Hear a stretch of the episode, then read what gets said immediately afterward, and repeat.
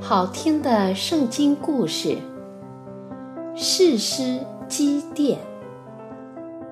不知道过去了多少年，以色列人又把耶和华忘在了脑后。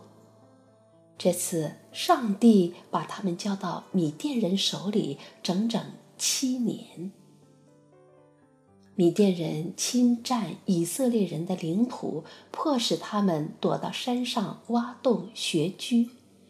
每到夏收的时节，米甸人都非常准时地来偷盗成熟的谷物，一颗不留，还在村子里杀人放火，抢劫牲畜。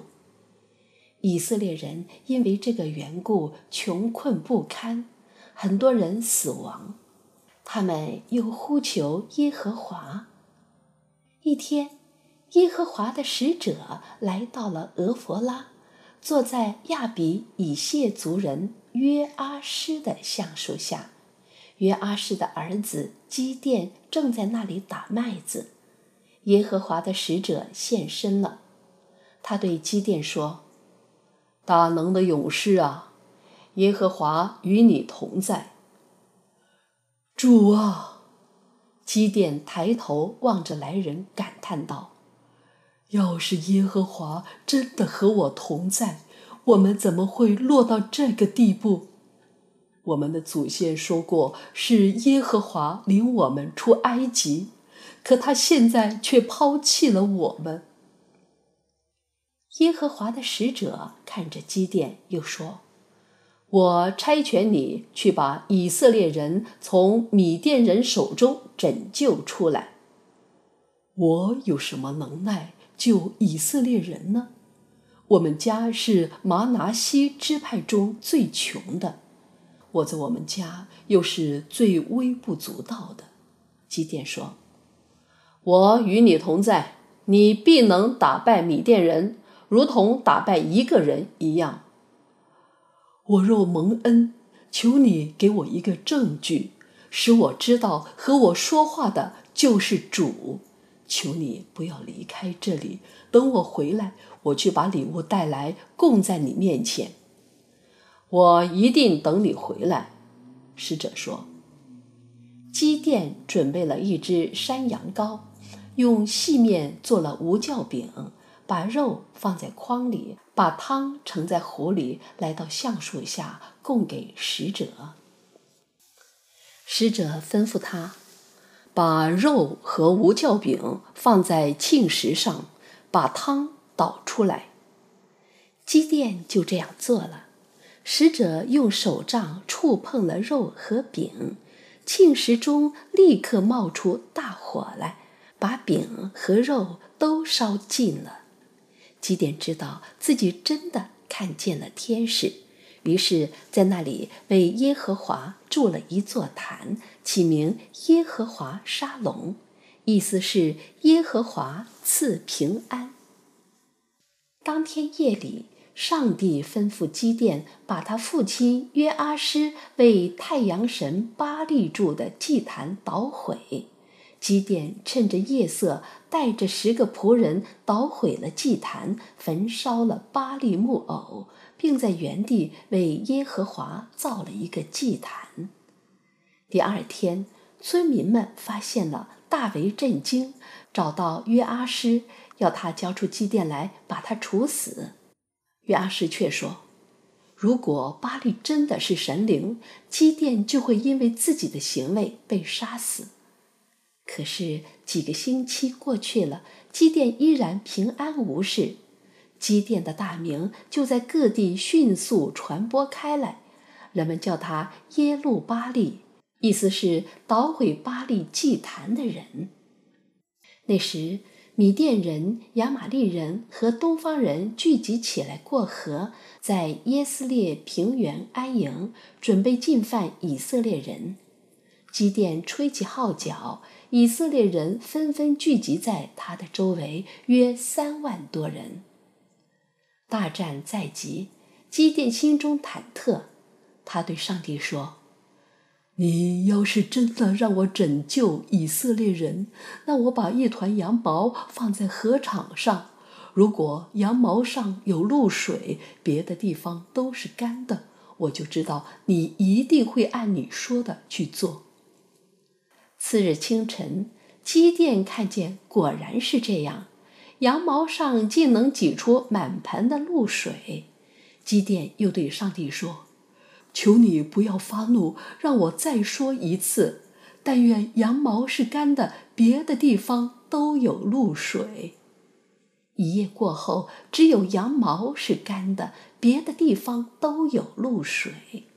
基甸心里很踏实，因为上帝与他同在。以色列人在基甸的率领下来到哈金泉旁安营，米甸人的营地就在他们北边的平原上。上帝对基甸说：“跟随你的人太多，我不能把米甸人交在你们手里，免得以色列人说是自己救了自己。”你让那些害怕战争的人离开。于是基甸打发走了两万两千人，只剩下一万人。上帝还嫌人多，就让基甸用喝水的方法挑选勇士，凡跪下喝水的不要，凡像狗一样用舌头舔水的留下。基甸带着众人来到水旁，结果只有三百人用手捧着水舔。基甸留下这些人，遣散了其他人。当夜，上帝吩咐基甸攻打米甸的军队。基甸把三百勇士分成三队，给他们每人一只号角，一个空瓶子，空瓶子里藏着火把，吩咐他们。你们要看着我行事，只要我一吹号角，你们在营地四周也吹起来，还要一起呼喊：“耶和华和基利的刀。”基利带着一百人，把其余的分散在营地的四周。三更之初，基甸和跟随他的一百人来到敌营旁边，他摔碎瓶子，举起火把，吹起号角。与此同时，三百只火把一起亮起来，三百个号角同时吹起来，三百个声音齐声呼喊：“耶和华和基利的刀！”三百勇士把敌营死死围住了，敌人在营中四处逃窜，不知道外面究竟有多少人。慌乱中，他们竟自相残杀起来。死亡的人不计其数，有两个首领带着一小部分人逃到了以法莲的山地，也被活捉，砍掉了首级。米甸人被制服了。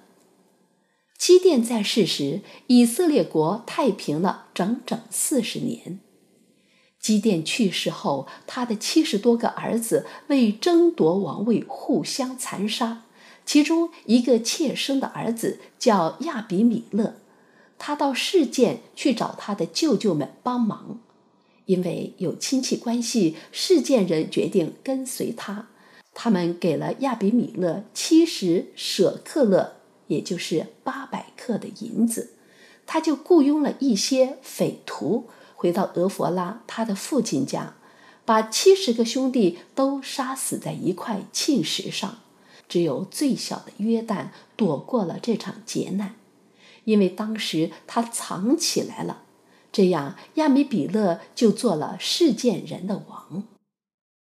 亚米比勒管理以色列人三年，上帝使恶魔降在亚米比勒和事件人中间，为的是叫耶路巴力、基甸七十个儿子所受的残害归于他们的哥哥亚米比勒。又将那流他们血的罪归于帮助他杀弟兄的事件人。亚米比勒做了王以后，遭到了臣民的诅咒，不断有人起来反抗，甚至策划暴动，连事件人也揭竿而起。亚米比勒只好四处出兵镇压，屠戮一切敢于反抗的人。就是对曾经帮助过他的事件人也绝不手软，这样反抗他的人就更多了。一次，亚米比勒去攻打提贝斯城，那里的老百姓都吓得躲进城里一座坚固的楼里面，把大门紧紧关闭，上了楼顶。亚米比勒带着士兵来到了楼前，要点火焚烧这座楼。这时，楼顶上的一个妇女看见了，情急中抱起一块魔石，狠狠地朝亚米比勒砸下去，正好击中他的头部，打破了他的脑骨。亚米比勒疼痛难忍，急忙喊叫那个替他拿兵器的少年，对他说：“拔出你的刀来，杀了我吧，免得人们议论我说我是被一个妇女所杀。”于是少年人把他刺死了。上帝报应了亚米比勒所行的恶。以色列的百姓们看见亚米比勒死了，便各自回自己的地方去了。